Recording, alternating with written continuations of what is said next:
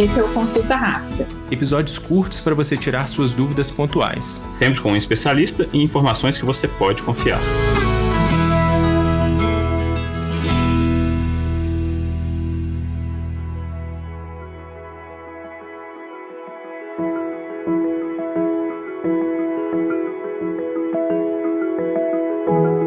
Uma das grandes causas do choro do bebê pode ser a cólica, um assunto temido também pelos pais. Ouça um pouquinho do trecho da nossa conversa com a doutora Silvana para entender um pouco mais sobre esse assunto. É, tem algumas características, né? Por exemplo, quando é que ela inicia? Geralmente ela não inicia nos primeiros dias, geralmente ela inicia com duas semanas, dez dias, em torno, né? Alguns dias. No primeiro mês, é claro, mas não no primeiro, segundo, terceiro dia, primeira semana. Normalmente não.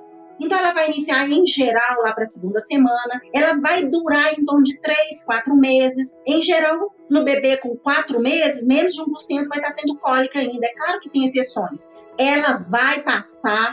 O neném é saudável, ele chora e esse choro aí que tem um maior gogó, que dura muito tempo, que é difícil consolar, mas que ele melhora um pouquinho, aí solta né, o gogó de novo e, dá, e aquele choro que ele tenta, que ele espreme né? Então, geralmente é no final do dia, de forma mais geral, é aquela hora ali, pode durar até três horas, vir em torno de pelo menos três vezes na semana. Tem coisas que são assim, né? Conceitos, mas que fazem parte.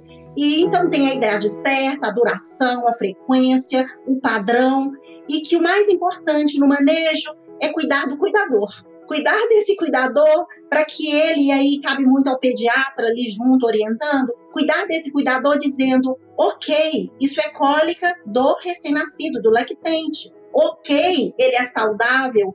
Ok, você está fazendo tudo que você pode fazer, não está deixando de fazer nada, nem está fazendo nada a mais. E ok você ficar exausto, você ter raiva, você sentir impotente, ok você pedir ajuda e é igual o Marcelo falou, em vez de um charuto, que alguém venha para minha casa e embale esse neném um pouco, porque eu tô assim, não tô dando conta mais, e, e ok eu não estar dando conta, eu pedir ajuda e alguém vir fazer isso por mim. E eu sei que vai acabar, então, toda vez que eu encontro com o pai e a mãe que está passando por isso, que está mais aflito com isso, que está mais intenso, porque nem todos têm isso de uma forma muito intensa, o que eu mais falo é: vai passar. É uma fase. Vai passar e tá tudo ok, até mesmo seu sentimento de impotência tá ok.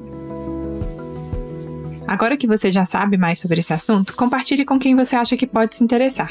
Até mais!